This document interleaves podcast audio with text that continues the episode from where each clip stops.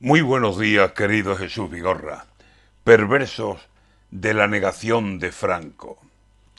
Las cosas de este país no las entiende ni el tato, y el que las crea sencillas, que se adelante a explicarlo.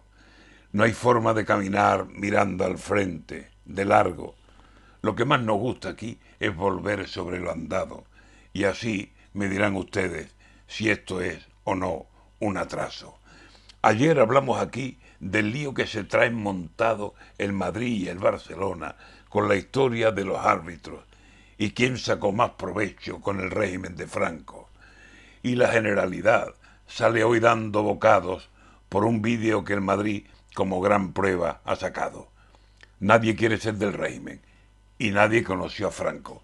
Nadie cantó el cara al sol y nadie levantó el brazo. ¿Es que Franco no existió? ¿Es que fue un invento, acaso? Ya están igual que San Pedro, negando todos, negando, y en los corrales de España canta tres veces el gallo. ¿No ibas con el Nazareno? Yo con ese, ni pensarlo. Si con Franco no iba nadie, ¿por qué de él hablan tanto? Unos se quitan de en medio y otros se lavan las manos. Apóstatas del franquismo los que ayer lo vitorearon lo que tienen en el fondo es miedo cerval a Franco.